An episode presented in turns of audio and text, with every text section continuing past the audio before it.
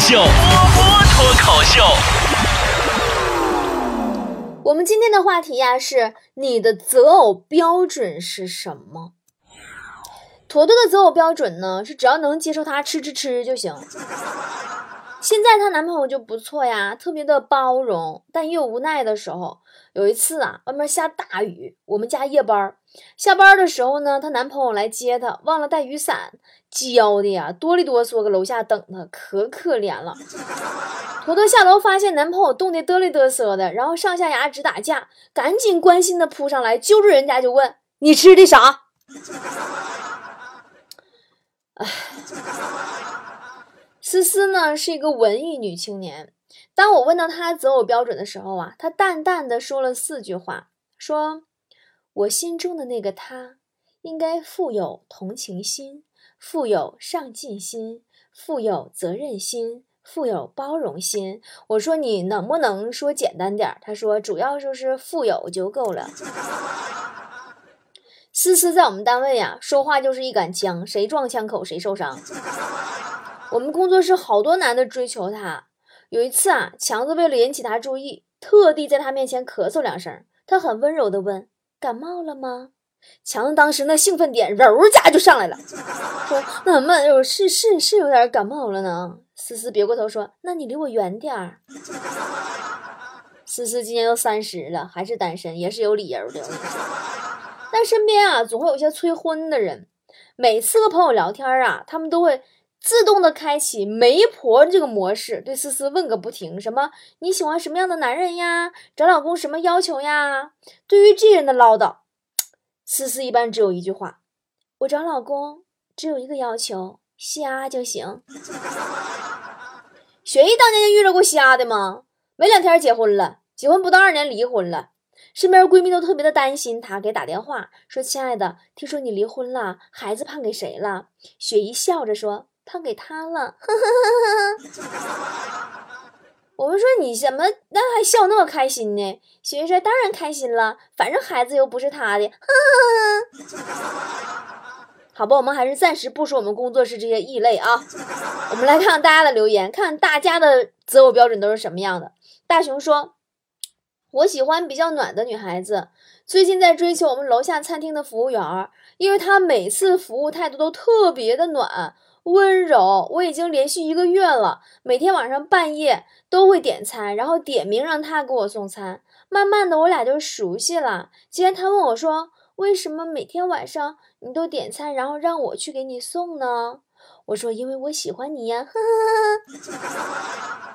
幼稚！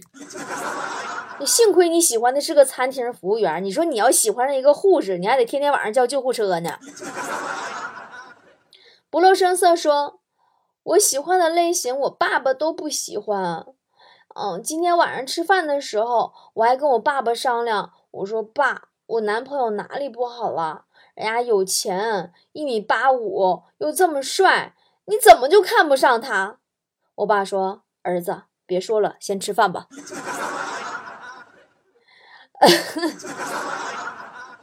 你爸爸接受也需要一个过程，对不对？” 森林精灵说：“女孩年方二十八，生活困难缺钱花，今日网上来征婚，希望找个有钱人。年龄不是距离，身高不是差距，胖瘦我也不理，只要有钱就能和你在一起。没钱千万别和我联系啊，别和我联系。”东方说：“好想五二零那天一大早啊，就有富婆给我发五千二百块钱的红包，然后富婆下午看上别人就把我给甩了，又给我打五千二百块钱分手费。刘秀啊，一个人抱着一万块钱，伤心难过，暴瘦二十斤。”哎呀，我发现这个世界对男人其实挺不公平的哈。女生可以天天幻想有钱的帅哥爱上她，把她宠上天，什么都给她买，那叫童话爱情。换到男生身上，你要幻想一个漂亮的富婆给自己买买买，什么都依着自己，你就是吃软饭的。我是我的神说，波儿姐，为啥谈恋爱不花啥钱，结婚却把我逼的几乎要倾家荡产？我估计是因为有那么几个中间商搁那赚差价呢吧。唐哈哈说。我是一个颜值控，我就是喜欢好看的。前段时间追求一个女神，终于在不懈的努力过后，女神同意了。可是现在我却不想再继续了。说实话，我就是觉得我这么丑能追追到女神，我感觉不太真实。老弟呀，你可别这么说呀！你现在觉得不真实，是因为女神还没有在你面前卸过妆啊。山寨女孩说。我喜欢那种浪漫的，像韩剧一样的。有回我跟我老公在家坐着看电视，看到男主人公看到女主人公回来，然后呢上去嗖就给女主人公抱起来了，公主抱亲了一下，我就很羡慕啊。我说你看看，你看看人家，我老公瞬间拉住我的手说：“老婆，都怪我啊！”我瞬间觉得老公好浪漫呢。我猜你老公应该还有后半句儿。啊哦，老婆，都怪我！你看人家男主把女主都抱起来亲，真的好浪漫。都怪我平时没有好好锻炼，我实在抱不动你。啊！莫天儿说。我比较专一，我大学时候的择偶对象到现在已经结婚了。记得那个时候带女朋友去开房，突然我爸打电话过来问我在干什么，我说我在做作业，然后闲聊了几句，期间不小心压到了女朋友的头发，女朋友嗷的叫了一声，然后挂电话的时候，我爸特别经典的来了一句：“让你的作业本小点声，注意安全。”你看这是多么善解人意的老爸，有经验、有经历、有内涵。黑大叔说：“择偶标准其实未必就是最后选择的对象，因为自己喜欢的未必合适在一起。就打比方，蚂蚁和大象的爱情故事吧。蚂蚁对大象说：‘我爱你。’大象激动地喘着粗气，仰天狂呼：‘我是世界上最幸福的夕阳！’ 大象兴奋地要拥抱蚂蚁，却发现蚂蚁不见了，失踪了。”十年以后，衰老的大象看到一个拄着拐棍、熟悉的身影，原来是蚂蚁。蚂蚁说：“当年你一喘气儿，竟然把我吹出了十万八千里。我不畏艰险走回来，就是想告诉你，咱俩不般配。”寻寻觅觅说：“夏天是我最喜欢的季节。”看到街上好多的美女，慢慢幻想其中一个对我一见钟情，然后我们谈恋爱、见家长、结婚、生孩子，然后我就撞电线杆子上了。所以我根本没有什么择偶标准，我的标准就是愿意跟我就行，是女的就行。那男的你介意吗？小地球说：“我发现现在很多美女啊都喜欢流氓。”我刚才大街上还看到一个靓女，好像在找什么东西。我吹着口哨，色眯眯的上前问她：“美女，找啥呢？”美女白了我一眼说：“臭流氓！”我一听，喜出望外，说：“那你别找了，我就是。”无名指的诺言说：“我喜欢的那种类型，就是能跟我在一起拥抱的时候，互相感受到彼此的心跳的那一种。”别误会，我不是说因为我们爱得深，心相连的那一种，我是说我喜欢对方没有胸，对方没有胸，你我就想知道你俩男的抱一块不害臊吗？小智说，不知道为什么，每次我选择的女朋友都是傻傻的。前几天我现任女朋友刚问我说。嗯，亲爱的，网上说的男票、女票啥意思啊？我说男票、女票就是男朋友、女朋友的意思。他若有所思，然后说：“哦，原来如此啊。那股票呢？是基友的意思吗？” 你说这个，我突然想起强子来了。好多年前啊，强子喜欢一个女汉子，俩人关系也不错，还经常约一起打球。终于有一天啊，强子鼓起勇气告白，谁知这个女汉子说：“我只把你当兄弟呀！” 啊，大兄弟！强子瞬间如五雷轰顶，万念俱灰，最后试探性的问了一句：“那么那个兄弟啊，能搞基吗？”小胖墩说：“我就是喜欢那种强势的女朋友，就是野蛮女友的那一种，浑身充满了女友力。就拿我现在女朋友来说吧，昨天她去买菜，我坐床边玩游戏，趁她不在，我合计偷摸抽根烟，伸手去床头摸烟，结果摸摸耗子夹子上了。那你感谢你女朋友帮你戒烟吧。大表哥说。我的择偶标准我都没想好，我家里那些叔叔阿姨、姑姑伯伯们早就帮我想好了。他们给我的标准就是一定要找一个小地方来的姑娘，说小地方来的姑娘能吃苦，什么逻辑啊？难道我找女朋友是让她来吃苦的吗？那你就得好好回看一下，你到底在你的亲戚、还有叔叔、婶子、阿姨、伯伯、姑姑们眼中是个什么形象了。嗯，阳光说，我睡觉很喜欢赖床。于是呢，告诉女朋友明天早上六点叫醒我。女朋友答应了，我便放心的睡下了。第二天睡得正香，感觉有人喊我，睡意正浓，我没搭理，接着呼呼大睡。然后女朋友小声嘀咕说：“哼，隔壁老王就没有这么难叫，人家一推就醒了。”我嗖一下就起来了，一下惊醒，我就问他：“我说你跟隔壁老王什么关系？你给我说明白的。”女朋友看着我嘻嘻笑说。醒了，醒了，醒了！看来老娘就是聪明啊。说我就是喜欢这种古灵精怪的女孩子。是啊，这种古灵精怪的女朋友啊，好处就是生活永远不乏味。有一点不好就是跟了她，有一天你死都不知道咋死的。就这么说吧，我有一次吧，我第一次跟我们家先生去他们家见父母的时候。一家人在那吃晚饭，他跟他爸坐那看电视，我和他妈，我们娘俩手拉手拉家常，全程尬聊。我也是有一搭无一搭，你知道吧？我就搁那问我说：“阿姨呀，你你这么大岁数了，你，人家都那么大岁数生好多孩子了，你怎么就要这一个呢？”阿姨说：“那个时候啊，计划生育抓的严，政策不允许，想生不让生啊。”我说：“啊，阿姨呀，那现在政策好了，国家鼓励二胎呢，要不你跟我大爷再生一个呀？实在不行，我俩帮你养啊。”完后来等我出去上厕所的时候吧，我就搁厕所里边听外边他妈跟他说：“说你是怎么看上他的？这孩子长得倒是挺好看的，脑瓜有点二啊。”切。其实谈恋爱无非就是两种结果：第一，各回各家，各找各妈；第二，你妈变我妈。但不知道为什么，每个人想找个称心如意的对象都太难了。那也正常，现在买个称心如意的西瓜都那么难，别提找对象了。哪有那么多合适的？今天我的话题是择偶标准。之所以选择这个话题，是因为突然看到前两天那个黄奕被前夫爆出私密照片那个新闻。这个男的呀，真的是当年的黄奕择偶没择好呀，撕逼撕了好几年，竟然毁前妻毁到这种程度啊！之前黄奕被诋毁，然后那个法院不是判黄毅清赔偿精神补偿金吗？申请法院执行的时候，这个男人竟然在微博上曝光黄奕的私密照片，尺度之大让人震惊。我觉得这个男人他就是个小人。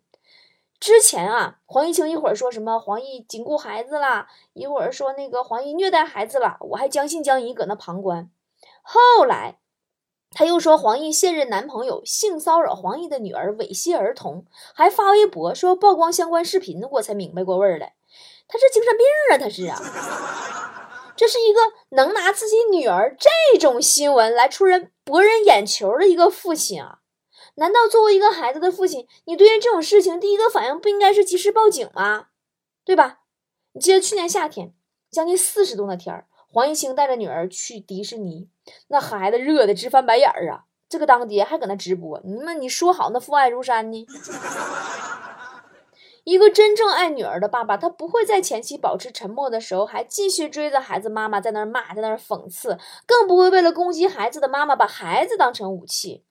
以后孩子大了怎么想呀？人家怎么看你这个孩子呀？我真的我对黄奕的择偶标准和看人的眼光感到无限的质疑，简直就是踩了一坨擦不掉的狗粑粑，简直太恶心了嘛！我感觉择偶这个东西啊，就像买衣服，逛商场的时候，你有那么多的款式可以挑，可是你的选择却每次挑来挑去都惊人的相似。最重要的是，这款衣服全世界都觉得不适合你，就你自己稀罕的不要不要的，天天穿。回家发现整个衣衣柜全是这个类型的衣服，发誓下次再也不买同款了。然后下次逛商场又中了邪似的，又买一堆类似的，全然不顾自己穿这种衣服有多磕碜。不管你愿不愿意承认，一个人的眼光总是极其的相似的。你就说我自己吧，我这个人对味道很长情，真的，就是我闻哈，我比如说我到一个地方，我下了火车，下了飞机，我首先我就会留意到这个城市的味道。我有时候我怀疑我上辈子是不是一只警犬。我从上学的时候开始，一直到现在都用同一款香水，洗衣液我三年没有换过。我被熟悉的味道包围着，就有一种莫名的安全感。最近哪突然感觉这个香水有点闻腻味了，然后我逛街的时候顺手买了一瓶新的回来。我们家先生闻了闻，说：“哎呦，这跟你之前那个味儿那么像呢。”我说：“嗯。”真的能吸引一个人的，大多都是同一个类型。比如说，你读了一篇喜欢的文章，发现作者自己很早就喜欢了；我看到好看的衣服，发现这家店我原来早就关注过了。择偶也是一样的，换来换去，发现根本逃不出一个固定的怪圈儿。真是应了心理学家武志红老师说的那句话：说爱情不过是一场轮回。他会是有一类人啊，每个对象都是不同的类型。但是大多数的人口味都是莫名其妙的固定，永远被同一类的异性所吸引，哪怕是个坑，反复往里栽。我就是属于后者。我历任男朋友的共同特点：幼稚、任性、爱玩、简单，还都带着一股子脾气，极其缺爱。得到爱之后又不知道感恩，特别喜欢指责、抱怨，无限度索取，自己不愿意付出。不管生理年龄多大，心里永远是个长不大的小孩。最致命的是不负责任、出轨和渣。我也曾经尝试过改变这种轮回，但是特别奇怪，我和其他类型的男的坐在一起，我就聊不出来东西，没啥聊的呢。我有时候合计，是不是我也没长大？是不是我也有点渣呀？这些年来，哈，追求我的靠谱的、有实力的、有地位、有文化、有内涵的一大把，我就不行。你说我是不是该？我的前任里边十有八九都有渣男的倾向，其中有一位简直就是渣男集合体本人。跟他分手以后，我就告诫过我自己无数次，我下次再看见这种男的，一定绕得远点儿。结果。再遇见一个跟他同款的男生，我还是那样没脸没皮的跑过去，哎呀，跟人家约会，然后心里跟自己说，哦，这就是命啊。我身边有的人更完蛋啊，他不光是反复栽在同一种人手里，甚至是反复栽在同一个人手里。我一个闺蜜跟对象谈了七年，据我不完全统计吧，期间她男朋友玩失踪五次，出轨三次，聊骚什么的更数不过来了。哪一回大吵大闹，她都是信誓旦旦撕破了脸说要分手。哪一次也都是在男朋友求原谅过后，心软的选择再给他一次机会。喜欢有的时候就是这么不讲道理，眼瞅着前面一个大火坑，而且自己已经跳进去一万来次了，纵使心里明镜似的清楚这样下去是不行的，还是义无反顾的吧唧就跳进去。真的，你说打比方，你吃过一家又贵又难吃的餐厅。你下次还会去吗？你肯定不会去呀。但是你被一个人狠狠的伤害过，你怎么老也不长个记性，没个脸呢？谁不想当个百变女孩呢？后来我就干脆我把视野我就放宽了，面儿我就放大了，发现林子大了，鸟也挺多的，对吧？换个口味也不错呀。曾经是细高跟鞋狂魔，从去年开始买几双拖鞋，我发现又好看又好穿。以前觉得吴亦凡超有魅力。后来觉得刘昊然少年气，谁会想到我现在被雷佳音迷得要命呢？所以还是建议大家呢，什么都别太给自己框死，给自己拓宽点戏路，对吧？你给别的类型的一点机会，一棵树上吊死没啥意思，你不如换别的树上吊死试试呢？没准能收到不一样的死的体验呢。万一呢？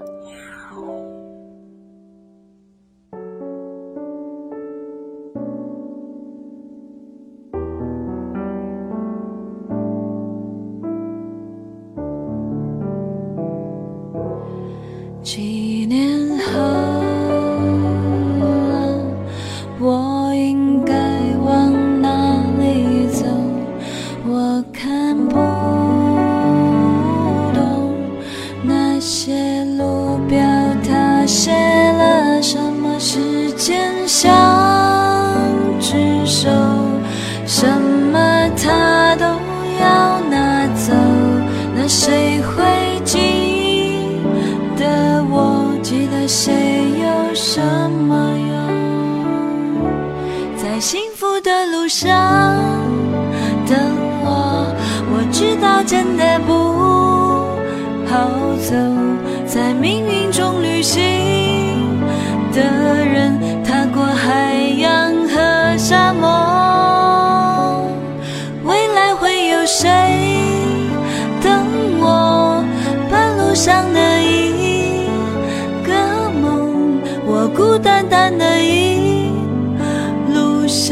云还停在蓝天中。